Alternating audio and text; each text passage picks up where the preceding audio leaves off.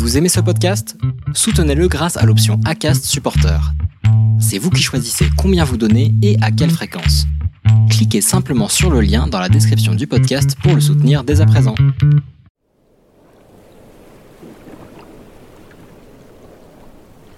Moi, le premier mot qui me vient à l'esprit, c'est l'empathie. Le deuxième mot, c'est euh, les émotions, qui sont, je pense, surdimensionnées avec euh, l'hypersensibilité. Mais oui, le premier mot, c'est vraiment l'empathie. L'empathie, c'est euh, juste de, découvrir quelqu'un et tout de suite d'être dans son monde, en fait. Je me mets à sa place, je suis dans son cerveau, dans sa tête. Je pense comme lui. C'est comme si j'étais dans son univers. Quel que soit l'univers qu'il me présente, je suis lui en fait. Quelles que soient ses opinions d'ailleurs, même si ce ne sont pas les miennes, et surtout si ce ne sont pas les miennes d'ailleurs, je me mets à sa place et euh, j'ai l'impression que je pense comme lui, je le comprends. Surtout s'il est euh, étrange, bizarre, s'il n'a pas les mêmes idées que moi et s'il est dans un univers assez incroyable et qui sort de l'ordinaire, eh bien je vais être d'autant plus avec lui et dans son monde pour penser comme lui et mieux le comprendre. Le jour où j'ai compris que j'étais hypersensible, ou pas.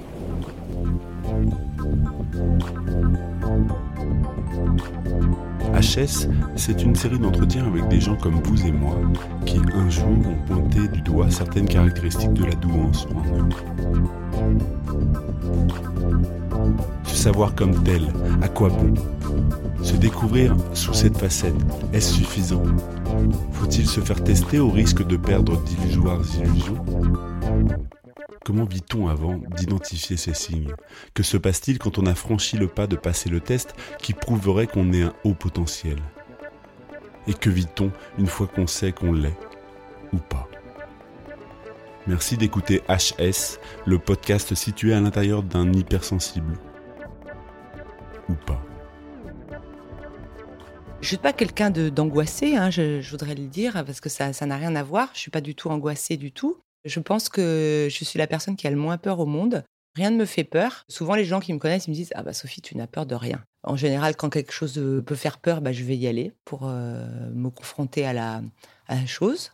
Je ne suis pas colérique. Je suis toujours enthousiaste, avec beaucoup d'énergie. Je suis extrêmement positive sur les gens. Je crois toujours aux gens. Les gens me le disent, donc c'est euh, oui, je suis extrêmement positive. Ouais, je pense que je peux le dire. Mon fonctionnement, c'est plutôt l'enthousiasme permanent. Euh, mon émotion de base, c'est ça, c'est que je suis toujours enthousiaste pour tout. En tout cas, dans mon travail, c'est comme ça que je fonctionne. Dans ma vie privée euh, aussi, je pense quand même assez, euh, assez positive en général. Non, je ne suis pas triste. Après, bien sûr, il y a des situations euh, qui me provoquent des émotions très très fortes. C'est par exemple l'incendie de Notre-Dame. Ça a été quelque chose d'épouvantable pour moi. Je ne pouvais même pas regarder les images ça a été quelque chose d'atroce pour moi. Je ne sais pas pourquoi. Je ne peux même pas passer devant Notre-Dame, par exemple. C'est trop difficile pour moi. Alors qu'il y a d'autres situations qui pourraient paraître beaucoup plus anxiogènes, où là, j'ai aucun problème. Mais disons que tout ce qui peut me provoquer des émotions fortes vont être peut-être parfois démultipliées. C'est vraiment de la sensibilité plutôt que l'angoisse. Je me rappelle d'une fois, j'étais allée voir un film et je suis tombée dans les pommes après, en fait, parce que le film m'avait donné de grosses émotions. Je suis allée au café après avec des amis. Je venais voir le film. Ça m'a provoqué une telle émotion que je suis tombée dans les pommes. Euh, et après, les pompiers sont venus, m'ont amené à l'hôpital. Donc euh, c'était un peu, euh, un peu gênant comme, situation.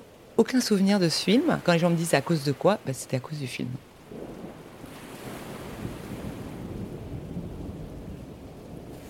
Je suis sensible aussi bien à la douleur ou, à la, ou aux émotions Lorsque j'ai une émotion euh, trop forte, ça me provoque des, décharges un peu électriques dans le cerveau et euh, du coup je perds connaissance. Je regarde pas beaucoup la télévision par exemple parce que je sais que un film euh, ça provoque des émotions très fortes ou bien si je vois quelque chose de bouleversant pour moi. Mais ça peut être n'importe quoi en fait. Une situation avec quelqu'un qui me provoque trop d'émotions. La douleur, souvent. La dernière fois que ça m'est arrivé, je suis tombée, la douleur était trop forte et après, je suis, j'ai perdu connaissance.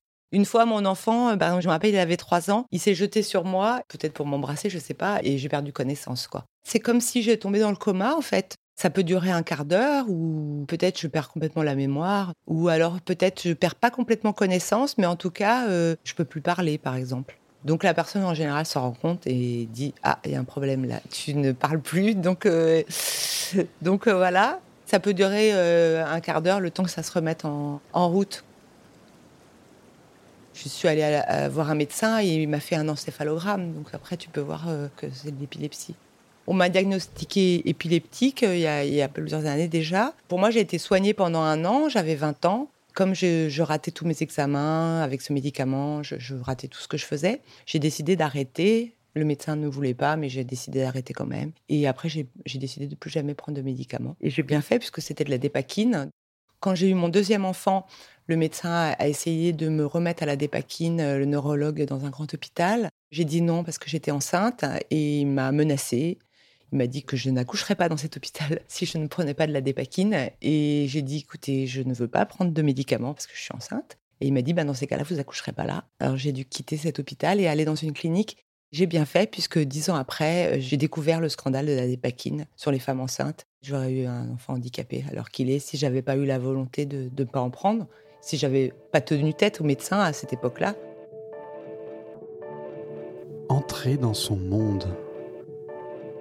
Épileptique, je l'ai su qu'à 20 ans en fait. Petite déjà, j'avais ça. Euh, beaucoup de personnes de ma famille ont des troubles psychiatriques. J'ai un frère par exemple qui a vraiment des gros troubles Personne lui parlait dans la famille et moi j'étais la seule personne à lui parler. J'avais tout de suite envie de rentrer dans son monde alors qu'au fond personne n'avait envie de rentrer dans le sien. Je suis attirée aussi quand même par des gens qui ont une nature un petit peu euh, bizarre. Normalement, peut-être quelqu'un va se dire, Ouh là là, je vais le tenir à l'écart, je vais pas aller le voir lui. Et moi, je vais aller le voir et je vais essayer de rentrer dans son monde tout de suite. Si j'embauche quelqu'un qui est un petit peu particulier, tout de suite, je vais me sentir bien avec lui. Alors qu'on pourrait se dire, on va plutôt le mettre à part, il est un peu bizarre, il n'est pas un peu autiste. Je dis, non, il est très bien. Il me convient très très bien et c'est une personne incroyable et tu devrais même apprendre à le connaître. Et les gens me disent, il n'est pas, tu peux me le dire quand même, il est autiste. Non, non, il est très très bien. Et comme j'ai beaucoup d'enthousiasme et beaucoup de, force, euh, les gens me suivent en fait. Parce qu'ils se disent, euh, bon, bah, si Sophie le pense, c'est bon. L'hypersensibilité, euh, j'avoue que je ne connaissais pas. Et en effet, ça me parle beaucoup parce que je vois bien que peut-être, en effet, je fonctionne un petit peu différemment des autres dans la manière de travailler aussi, la manière d'être avec mes enfants, par exemple. C'est tout à fait différent peut-être d'une personne qui n'est pas hypersensible. J'ai des enfants, ils ont tous évidemment leurs particularités. Parmi ceux qui avaient vraiment des particularités un petit peu étranges, à un moment donné de leur vie, j'étais tellement à fond, quoi. J'étais dans leur monde. S'ils se prenaient pour un renard, j'étais avec lui dans la tanière de renard, quoi. Pour moi, j'étais euh, dans son monde et je rentrais dans son monde et finalement, je le ramenais. En fait, c'est moi toujours, je, vois les gens, ils sont dans leur monde et j'essaie de les ramener à la réalité. Tu vois que vivre avec des renards, c'est pas facile. Peut-être, regarde, tu vois, ça va être compliqué quand même d'avoir une vie de famille avec des renards. D'abord, je me mets à leur place et je suis avec eux. Et je pense que c'est ça, c'est l'espèce d'empathie totale avec la, personne qui est en face de toi même avec une personne qui est complètement délirante, plus la personne est délirante, plus moi je vais essayer d'être avec lui dans son délire et peut-être de le ramener à la réalité. Et c'est toujours été mon fonctionnement. Bien sûr, ça me parle, l'hypersensibilité. Avec mes enfants, je vois bien avec ceux qui ont cette douance aussi. Ils ont euh, cette espèce d'hypersensibilité qui me fait peur parce que parfois, je vois bien que tout ce que je dis a une énorme influence. Tout de suite, ils se mettent dans ma pensée aussi pareil. Les quatre étaient assez surdoués, euh, mais surtout l'aînée. Je vois bien qu'elle est comme euh, imprégnée de ce que je dis. Ça va lui donner des émotions très très fortes. Avec un autre enfant, eh ben, je vais dire des choses, il va l'entendre, mais ça va lui faire rien, rien de plus finalement. Un enfant surdoué, hypersensible, dès que je vais lui dire quelque chose, il va le prendre vraiment dans sa tête et ça va avoir une influence tellement forte sur ce qu'il pense que moi, ça me fait peur parfois. Avec ce genre d'enfant, il faut pas raconter n'importe quoi. C'est ça que je veux dire. Je pense qu'on peut être surdoué et que ça ne te pose pas de problème. Et puis, tu peux être surdoué où ça te pose des problèmes. J'en ai fait tester deux. Les quatre avaient été assez précoces, mais il y en avait deux où ça posait des problèmes. L'aînée, je l'ai fait tester, elle avait 5 ans. Et en effet, c'était problématique. Elle me disait euh, Pourquoi euh, tu dois me donner la main pour traverser? Alors je disais bah, Parce que peut-être tu vas te faire écraser. Je vais me faire écraser et qu'est-ce qui va se passer si je me fais écraser? Bah, je sais pas, tu vas aller au ciel. Enfin, si on croyant, on dit euh, bah, tu vas aller au ciel. Donc au ciel, qu'est-ce qui va se passer au ciel? Je serai avec qui? Je dis, écoute, donne-moi juste la main. Comme elle avait juste de deux ans, quand elle me disait ça, tout ce que je pouvais lui dire euh, lui provoquait des émotions qui étaient beaucoup trop fortes pour son âge. C'est ça le problème des surdoués, c'est-à-dire qu'on leur dit des choses qui, à deux ans, ça leur passe complètement au-dessus. Mais comme c'est à deux ans, ils comprennent tout. Et eh ben le problème, c'est qu'ils n'ont pas la, la maturité pour encaisser les émotions que vous leur donnez. Et si papa meurt, et si maman meurt, et alors donc, qu'est-ce que je vais faire? Attends, t'as juste deux ans, quoi. Donc arrête de délirer avec ça. Les émotions, ils ne peuvent pas les contrôler parce qu'en fait, ils comprennent tout et, ça va assez vite. Ça n'allait pas trop et j'ai eu besoin de les, faire tester. Donc la psychologue m'a expliqué qu'il fallait revenir dans la réalité, être moins intellectuel et faire beaucoup des choses beaucoup plus concrètes et les ancrer dans le réel. Et c'est ce que j'ai fait. Et le deuxième, j'ai cru aussi pareil qu'il allait partir dans des délires. Lui, il voulait se pour un renard, donc c'était compliqué. Ça a duré deux ans quand même. Il voulait fuir la réalité qui ne lui convenait pas. Je l'ai amené chez un psy et qui m'a expliqué qu'il fallait que je l'éduque autrement, qu'il fallait faire des choses. J'ai suivi ses conseils, pareil, dans la réalité. Je fait faire des cours de théâtre, etc. Et ça l'a beaucoup aidé. Et maintenant, ça va très bien. Donc, je suis très contente du résultat. Après, c'est des enfants que je comprends très bien parce que fonctionnent exactement comme moi, ça fait écho avec moi. Pourtant, je me crois pas du tout pour quelqu'un de surdoué. J'ai toujours l'impression d'être particulièrement idiote en fait et pas du tout intelligente. Donc c'est assez bizarre d'avoir des enfants comme ça. Par contre, oui, ça faisait tellement écho. Même mon mari me disait, il y a que toi qui les comprends, mais oui, je, les comprenais complètement. J'arrivais à être dans leur monde, ils étaient dans le mien. J'avoue que ça m'a, ça les a beaucoup aidés. Le psy m'a aidé à les élever d'abord et de les remettre un peu dans le droit chemin c'est difficile, quoi. On se dit, euh, ils sont intelligents, certes, mais ça peut aussi partir en vrille. Le problème, c'est tout ou rien. Ou ils deviennent polytechniciens, ou ils partent dans les nuages. Si vous ne faites pas attention, eh ben, ça peut vite partir en vrille avec des troubles euh, psychiatriques, quoi. Retournement de situation. C'est difficile à dire pourquoi euh, moi finalement je m'en sens pas si mal. J'ai vu une fois quelqu'un, un psychologue, qui m'a dit que mes parents étaient épouvantables. Et je me suis dit, bon, bah écoutez, comme ils sont assez âgés, je vais peut-être pas euh, vous payer pour me dire que mes parents sont épouvantables, c'est un peu trop tard. J'ai fait une séance de psy, ça a été fini. Par contre, euh, c'est vrai, quand j'avais 18 ans, j'ai beaucoup réfléchi sur moi. Je me suis dit d'abord, on ne peut pas changer les autres, mais on peut se changer soi. Et ça est une période de sagesse. J'ai beaucoup écouté les, interviews de Jacques Brel qui m'ont beaucoup inspiré. Et c'est vrai que je suis pas partie en vrille. Je sais pas pourquoi. Pourtant, j'aurais pu avoir mille, mille façons de l'être. Mais en tout cas, je non, je me suis jamais fait soigner. C'était difficile pour moi au début parce que j'étais une espèce de bouc émissaire euh, toute mon enfance où j'étais un peu la tête de turc. On parlait pas de harcèlement à l'époque, mais c'était ça en fait ma vie. De 6 à 12, 13 ans, euh, j'étais harcelée par, euh, on peut dire, toute l'école. On me disait que j'étais mal habillée, que j'étais moche, j'étais pauvre, et on voulait me taper dessus, et voilà, et que j'étais horrible, etc. Les profs aussi, et les élèves aussi. Donc je voulais me tuer, je voulais me suicider, j'avais juste une envie de suicide totale. Puis un jour, euh, je redoublais ma quatrième, parce que en plus j'étais pas très bonne à l'école, harcelée et nulle. Donc euh, voilà, c'était pas gagné dans ma vie, quoi. Donc je redoublais, j'arrivais dans une classe et je me suis dit, et si cette année allait être différente des autres années? Et si ma vie changeait cette année? Et si j'allais être différente? Et si cette année, ça allait être l'année de tous les changements? Et je me suis dit, tiens, je vais faire un test. Je vais essayer d'être gentille avec tout le monde, même ceux que j'aime pas, même ceux qui me paraissent les nuls de, la classe. Je vais être sympa avec tout le monde et je vais voir si ça marche et si ma vie m'a changé, va changer. Et je me suis dit, après tout, je peux pas changer les autres. Tout le monde veut me taper dessus, euh, m'insulter, etc., euh, me jeter des pierres. Mais moi, je peux me changer moi. Et si je changeais moi? Et je vais voir si ça a un impact sur ma vie. J'avais 13 ans, je me rappelle tout à fait de ce jour-là. Et alors cette année a changé. Je suis devenue, euh, c'était, euh, j'ai eu plein de copines, euh, tout a changé dans ma vie.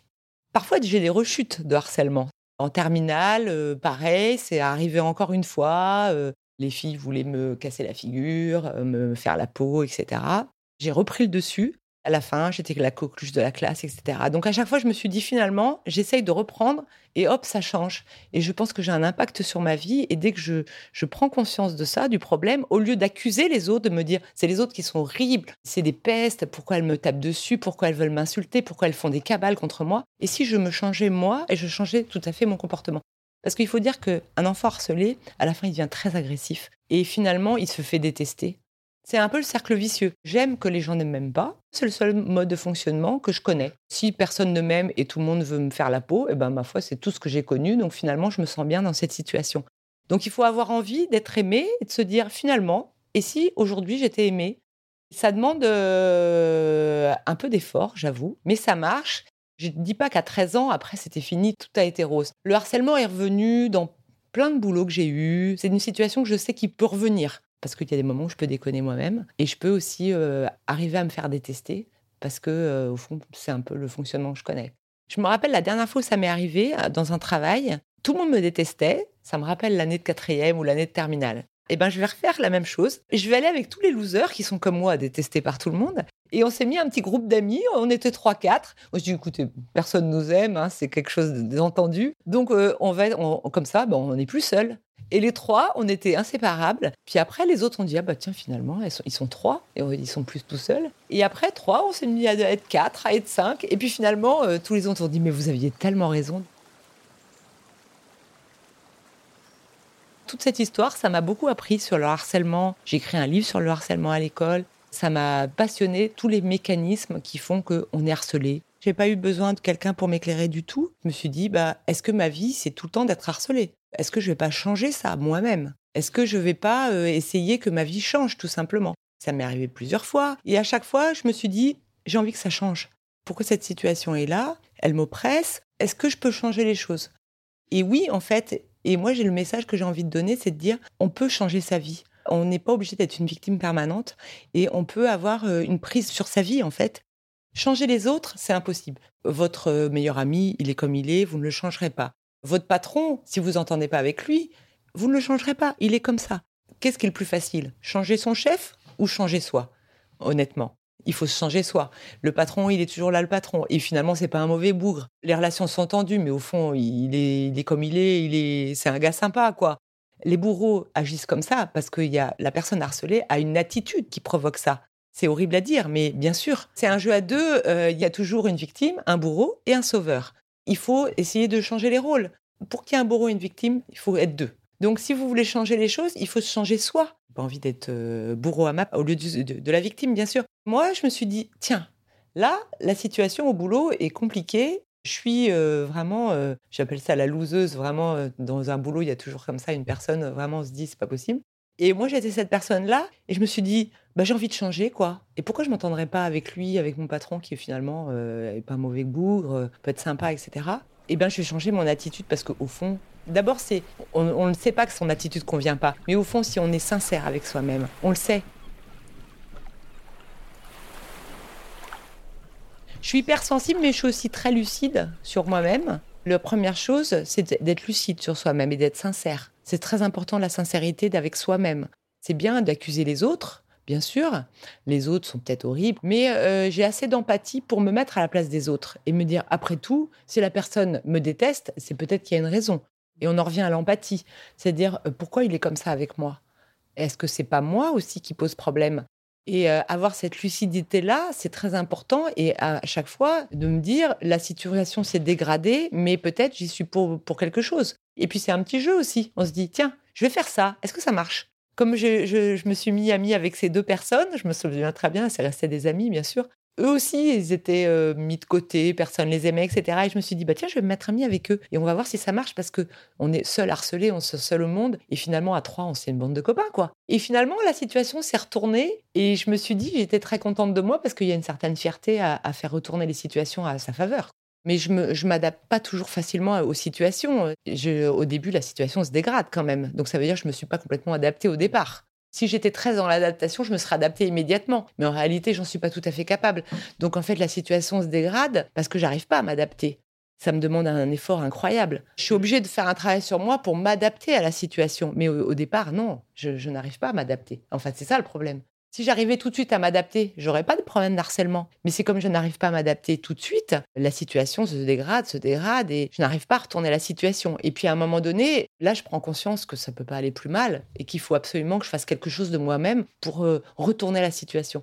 C'est assez jouissif de savoir qu'on peut retourner la situation et que la situation peut se retourner en ta faveur. Je l'ai fait enfant, je l'ai fait adolescente et je l'ai fait après au niveau du travail. Et c'est toujours assez amusant quand même de se dire tiens, j'étais là et puis maintenant je suis là. C'est toujours très satisfaisant.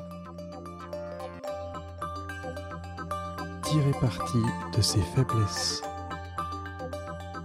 Je me crois pas du tout surdouée et j'aurais très peur de mauvais résultats. Ça serait horrible pour moi. C'est pas du tout quelque chose qui me tente. Euh, je vois à peu près les résultats. Je pense qu'au niveau verbal, j'aurais peut-être des bons résultats, évidemment, mais parce que je suis journaliste, donc je vois à peu près. Mais, euh, mais au niveau euh, logico-mathématique, je pense que ce serait une catastrophe. il y a quand même un peu de douance. Je vois bien mon fils qui a tout à fait le même cerveau que moi. J'ai vu son test de QI et je me suis dit c'est un petit peu comme le mien que je devrais avoir normalement. Mais peut-être lui plus fort que moi en verbal quand même parce qu'il a plus de mémoire. C'est sûr que hum, je faisais des choses que les enfants faisaient pas forcément. Par exemple, je lisais Balzac à 10 ans, enfin, ce genre de truc un peu bizarre. Peut-être que tous les enfants ne lisent pas Balzac à 10 ans, mais j'ai beaucoup de faiblesses aussi. Par exemple, dans les, tout ce qui est logico-mathématiques, etc., je pense que je suis pas très bonne. J'ai pas une très bonne mémoire. Je vois que mes enfants, ils sont surdoués, ils ont une excellente mémoire, ce qui n'est pas du tout mon cas. Je trouve que ce qui est fabuleux dans le cerveau, enfin dans la personne humaine, c'est de savoir tirer parti de ses faiblesses. Et je trouve que c'est ça, c'est encore plus formidable que d'être doué. Être doué, parfois, ça peut être très handicapant. On est doué en tout, alors on ne sait pas quoi faire finalement. Je me suis passionnée pour les surdoués. J'ai lu tout ce qui peut exister, j'ai fait beaucoup d'émissions là-dessus. Parce qu'au fond, pour moi, surdoué était égal échec. Tous les exemples familiaux montraient que ceux qui étaient les plus doués ont le plus échoué. Donc j'avais cette angoisse horrible quand j'ai vu ma fille l'être je me suis dit, mon Dieu, je vais jamais arriver à l'élever, je vais la gâcher. Elle est tellement intelligente que j'avais peur de, de par ma mauvaise éducation, gâcher ce haut potentiel. Et je me suis dit, ça va être l'enfer, je vais mal faire, elle va mal finir, quoi.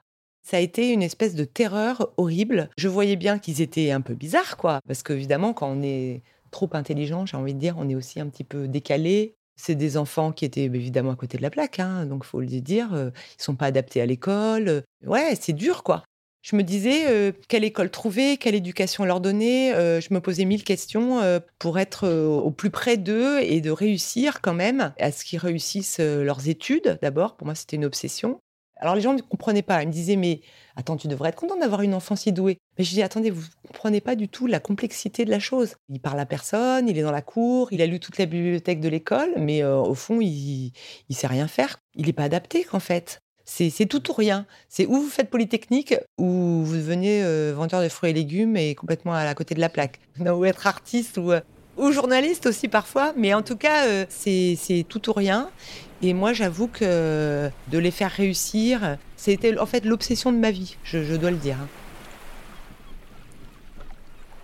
J'adore la psychologie, j'ai lu énormément de livres là-dessus, ça m'a toujours passionné depuis même l'adolescence. J'ai lu euh, énormément de livres de psychologie, de psychanalyse. J'étais passionnée par la psychanalyse à une époque. À 18 ans, vraiment, j'étais passionnée par ça. Hein. J'ai emmené mes enfants parfois chez les psys, j'avoue. Mais alors, euh, moi, euh, je vous dis une fois, je suis allée, je commençais à raconter ma vie. Elle me dit mais, vos parents, ils vous ont complètement abandonné. Enfin, ils commençaient à juger mes parents. Et ça m'a énervée. Je me suis dit que ça ne menait à rien de juger des gens qui m'avaient déjà élevé, donc il n'y avait plus rien à faire là-dessus. C'était complètement euh, ridicule de juger des gens qui avaient 80 ans, rien à faire là-dessus, quoi. Complètement euh, sans intérêt. Je ne voulais pas être dans le jugement parce que ça ne me fait pas avancer. Je prends le meilleur de ce qu'ils m'ont apporté. J'essaye d'avancer comme ça, mais je ne voyais pas du tout l'intérêt de revenir en arrière, de revenir sur mon enfance et de revenir vers aussi des choses un peu douloureuses que j'avais pas envie de regarder en face Aller chez un psy, la complexité, c'est vous êtes obligé de regarder des événements douloureux de votre enfance que vous êtes obligé de regarder en face et que vous n'avez pas forcément envie de voir. C'est un peu ça, la psychanalyse. C'est vous êtes obligé de revenir vers vos 4 ans, vos 5 ans, vos 6 ans. C'était suffisamment douloureux pour ne pas avoir envie de revenir là-dessus. J'y suis assez revenue, donc je n'ai pas envie d'aller chez un psy pour raconter ça. C'est pas problématique du tout. J'ai été élevée euh, dans une famille euh, où j'étais la huitième de neuf enfants. Donc dans une famille euh, de la haute bourgeoisie, enfin dans le 7e arrondissement, dans un quartier assez chic euh, et dans une famille euh, très chic aussi. Euh. C'était une famille particulière et c'était les années 70 où bah, mes 68 étaient passés par là. Tout était un peu en révolution. J'avais des frères et sœurs qui étaient l'un maoïste, l'autre est parti dans une secte, un autre est devenu intégriste. Enfin, tout partait en vrille complet. J'étais la petite dernière et je mmh. vivais dans ce milieu-là avec des frères et sœurs qui certains allaient pas du tout bien. Quand je dis pas bien, c'est pas juste une vue de l'esprit. Hein. Je parle de troubles très graves, ce qui a beaucoup impacté évidemment mon enfance. Ça a été euh, quand même euh, difficile pour moi d'avoir des, frères et sœurs, euh, un en particulier qui avait des troubles psychiatriques quand même très très graves quoi. Comme on était neuf euh, et que mes parents, euh, je leur dois beaucoup évidemment comme chaque enfant, mais disons que c'est pas qu'ils s'occupaient pas de nous, puisque bien sûr on avait à manger ni rien, mais disons que hum, mon père était vraiment euh, très un peu dans son monde, quoi. Il gérait pas trop les choses et ma mère était vraiment trop débordée et je sais, gérais pas du tout les choses. Du coup, on était élevés plutôt par une dame qui venait tous les jours chez moi et qui nous élevait et qui s'occupait de nous, quoi parce que mes parents n'arrivaient pas à s'occuper de nous, quoi. En fait, je sais pas pourquoi, mais c'est comme ça. Ils n'arrivaient pas à s'occuper de nous parce qu'on était nombreux. Et en plus, mes, frères et sœurs avaient des problèmes psychiatriques qui les occupaient. J'ai un petit frère handicapé, trisomique aussi. Donc euh, ma mère était vraiment pas du tout à la question, quoi.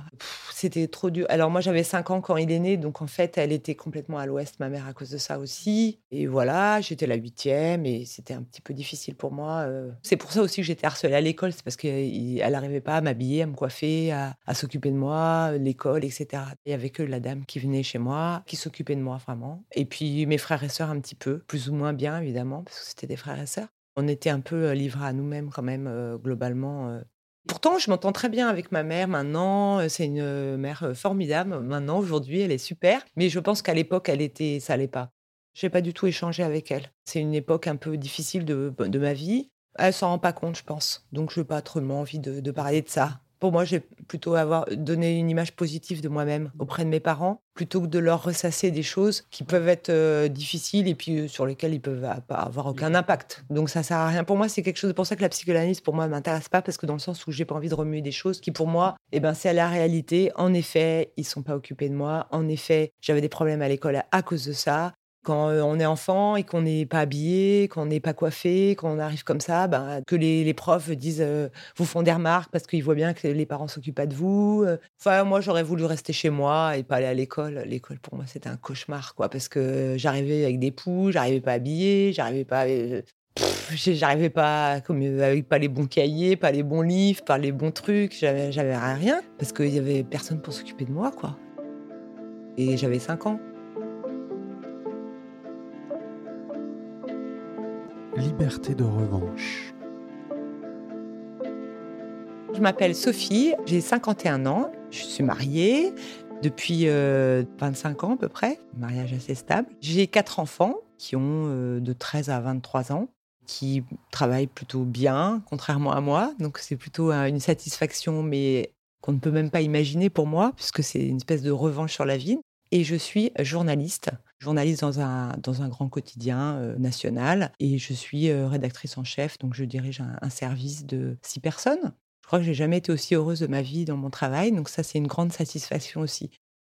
Je traite des sujets d'éducation. Donc euh, évidemment, avec mon histoire, avec mes frères et sœurs et moi, on a eu tous des problèmes d'éducation, des problèmes tous scolaires évidemment, avec des problèmes, voilà, le harcèlement, etc tous ces problèmes-là font que je me suis passionnée. Alors pas tout de suite. Hein, j'ai été journaliste dans un autre domaine pendant longtemps, mais après, l'éducation m'a passionnée, vraiment. Ça a été le, moteur de ma vie. C'était un peu une façon de prendre une revanche sur la vie et de comprendre pourquoi ça n'avait pas marché chez nous. Parce qu'on dit toujours que dans les milieux favorisés, tout fonctionne. Et là, en fait, on était l'inverse. Donc, je me disais, qu'est-ce qui s'est passé? Pourquoi ça n'a pas marché, quels sont les ressorts de l'échec, du succès, pourquoi dans une famille, un enfant euh, avec des parents diplômés qui ont fait des études, eh ben, l'enfant ne, réussit pas à l'école, par exemple? C'est facile de dire euh, les enfants des bourgeois réussissent bien et les enfants des prolétaires ne euh, travaillent pas à l'école. En réalité, c'est beaucoup plus complexe que ça. Je vois beaucoup d'enfants de milieux très défavorisés qui réussissent très bien et à l'inverse, des enfants de milieux très favorisés qui réussissent pas. Et aussi, j'ai étudié beaucoup les mécanismes de l'apprentissage, comment on apprend. Je fais beaucoup d'émissions de radio sur les dyslexiques, les surdoués, les harcelés. Et en fait, au fond, c'est un peu une revanche sur tout ce que j'ai vécu. Et mon métier est une forme de psychanalyse. En fait, en réalité, je me soigne chaque jour en allant au travail. Et ça a été beaucoup plus efficace qu'une psychanalyse, puisqu'en fait, c'est une façon de, comprendre tout. Au lieu d'aller voir un psy, ben, je travaille. j'ai la volonté euh, de changer ma vie, de, prendre en main ma vie, de me dire bah, qu'est-ce que je veux dans la vie, quoi, qu'est-ce que j'ai envie? Qu'est-ce que j'ai envie? J'ai envie d'avoir des enfants, j'ai envie de me marier, j'ai envie d'avoir un travail, j'ai envie de ça et je vais les avoir, quoi. Pareil, la dépacrine, quand j'ai vu que ça me provoquait des troubles horribles, que j'arrivais pas à étudier, parce que la dépakine, euh, au bout d'une demi-heure, un examen, vous vous endormez. Hein. Du coup, je me suis dit, bon, qu'est-ce que tu veux dans ta vie? Est-ce que tu veux avoir un travail, une profession, ou tu veux être un légume et prendre des médicaments? Je veux avoir un travail, je veux arrêter ça. On me dit que je vais mourir si je les arrête, je m'en fiche. Je veux travailler, je veux avoir une profession, et je veux être journaliste, et je veux faire ce que je veux dans la vie. Et j'ai arrêté de ça. Et je me suis dit, bah, si je meurs, bon, on verra bien, quoi. En tout cas, je vais avancer. Je pense que c'est la, la, ouais, la volonté, quoi. La volonté de, de faire ce que j'ai envie et la liberté surtout. Ce que je voulais, c'est être libre de faire exactement ce que je veux. Et si j'ai décidé de faire quelque chose, eh ben, je vais le faire. Je voulais me marier, et ben voilà, je me suis mariée. Après, je me suis dit, tiens, je vais avoir des enfants. J'en ai eu. Je vais être journaliste, je serai journaliste. Et voilà. Après, je maîtrise pas tout, hein, mais bon. Euh. J'avoue qu'au départ, c'était un peu mal parti. Mais après, j'avoue, quand j'ai été petite, que j'ai eu de la chance de plaire aux gens. Et je faisais tout pour plaire. Quand on est mal aimé, on a envie d'être aimé. J'allais dans une famille, il fallait que les gens m'aiment, quoi. En fait, je veux être aimée parce que, bon, bah, chez moi, c'est pas possible. Si vous pouviez m'adopter, en fait, ce serait bah, vachement bien. Et en fait, je voudrais être dans votre famille, en fait, ça me plairait tellement. Et je me rappelle une fois chez, chez des cousins, il y a quelqu'un qui a dit Oui, on a reçu un bulletin, il était très bon. Alors je disais Ah, bah, ça doit pas être moi. Hein. Et mon oncle m'a dit Mais si, ça se trouve, c'est toi. Ah, ça veut dire qu'il croit en moi. Il peut penser que je pourrais éventuellement avoir un bon bulletin. Ça veut dire qu'en fait, il imagine que je peux être bonne à l'école. Donc ça, c'était quelque chose, euh, c'est incroyable. Et je pense que les oui, les compliments, ça venait de, de, des gens extérieurs à ma famille, enfin de ma famille proche, disons des oncles, des tantes euh, qui m'adoptaient un petit peu, qui me trouvaient des, points positifs. Et moi, je me suis dit, euh, je peux plaire dans d'autres situations. À l'école, ça va pas dans la famille, c'est pas terrible, euh, mais quand je vais dans d'autres familles, éventuellement, euh, là, euh, on me fait des compliments, on me dit que peut-être je peux être quelqu'un de, bien. Puis je regardais aussi dans les autres familles comment ça fonctionnait. J'étais très curieuse. Je me disais, tiens, ils font comme ci, comme ça, c'est pas mal ça.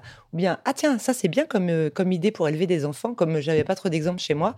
Je me disais, plus tard, quand j'aurai des enfants, je, je ferai exactement comme cette famille-là. Et je m'inspirais de toutes les familles chez qui j'allais. Parfois, c'était des familles pas terribles, hein, mais je me disais, tiens, il y a un truc chez eux, euh, je trouve ça vachement bien quand même. Quand on est d'une famille un peu dysfonctionnelle et qu'on a une famille quand même, pour moi, qui était quand même assez épouvantable au départ, c'est intéressant de voir comment les autres familles fonctionnent parce qu'on se dit, euh, tout ne me plaît pas chez eux, mais alors ça, par contre, euh, on essaie de piocher dans les familles des autres. Travail et empathie. La personne connue qui m'a le plus porté dans toute ma vie, c'est Jacques Brel. C'était une époque de ma vie où je me sentais euh, complètement paumée. Je devais avoir peut-être 19 ans. Je ne savais pas du tout quoi faire de ma vie. Les études, ça n'allait pas trop. Comme toute ma scolarité a été un long échec, ça n'allait pas mieux. Ça ne s'arrangeait pas, disons, avec le temps. Tout d'un coup, j'entends, c'était un enregistrement de Jacques Brel. Pour moi, c'était quand même une idole de Jacques Brel. Et on lui demande, c'est quoi le talent pour vous? Euh, Est-ce que vous considérez comme talentueux? Et il dit, le talent, ça n'existe pas. Et cette phrase m'a été comme une espèce de bouleversement. Je me suis dit, mais si Jacques Brel lui-même dit que le talent, ça n'existe pas, et lui s'estime pas spécialement talentueux, c'est-à-dire que tout est possible dans ma vie. Le talent, ça n'existe pas, il y a seulement le travail qui compte. Et là, je me suis dit, ah mais c'est incroyable cette phrase. Ça veut dire qu'en fait, j'ai pas besoin d'être talentueuse pour réussir.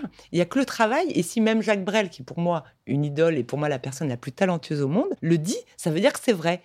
Parce que pour moi, on m'avait toujours répété, euh, mes parents, oui, euh, ah, il a du talent. Et moi, ça me tétanisait. Ah oui, il a du talent. Il y a des gens qui ont du talent et d'autres qui n'en ont pas. Et comme moi, je m'estimais avoir aucun talent, mais vraiment, je me disais, bon, bah, je suis perdue, quoi. Je ne ferai jamais rien de ma vie puisque mes parents ont décrété qu'il y avait des gens qui avaient du talent et que moi, j'en, apparemment, je n'en faisais pas partie. Si c'est juste le travail, ça, ça me dérange pas de travailler. Je suis assez courageuse. Je peux travailler nuit, jour, H24, euh, euh, le week-end, euh, ça me dérange pas du tout. Si, en fait, je pensais qu'il fallait être talentueux. Et puisque le talent, ça n'existe pas, il suffit de travailler, ben, ma, ma foi, je vais travailler. Ça a bouleversé ma vie. Et c'est comme ça que j'ai fait ce que j'ai voulu faire, qui était journaliste. L'hypersensibilité, pour moi, ne m'a rien fait rater. Parce qu'en général, quand j'ai envie de quelque chose, je le fais. Si je rate quelque chose ou je n'ai pas réussi quelque chose, c'est plutôt par paresse, peut-être par manque de travail, parce que je ne me suis pas donné les moyens de le faire. Mais jamais à cause de l'hypersensibilité.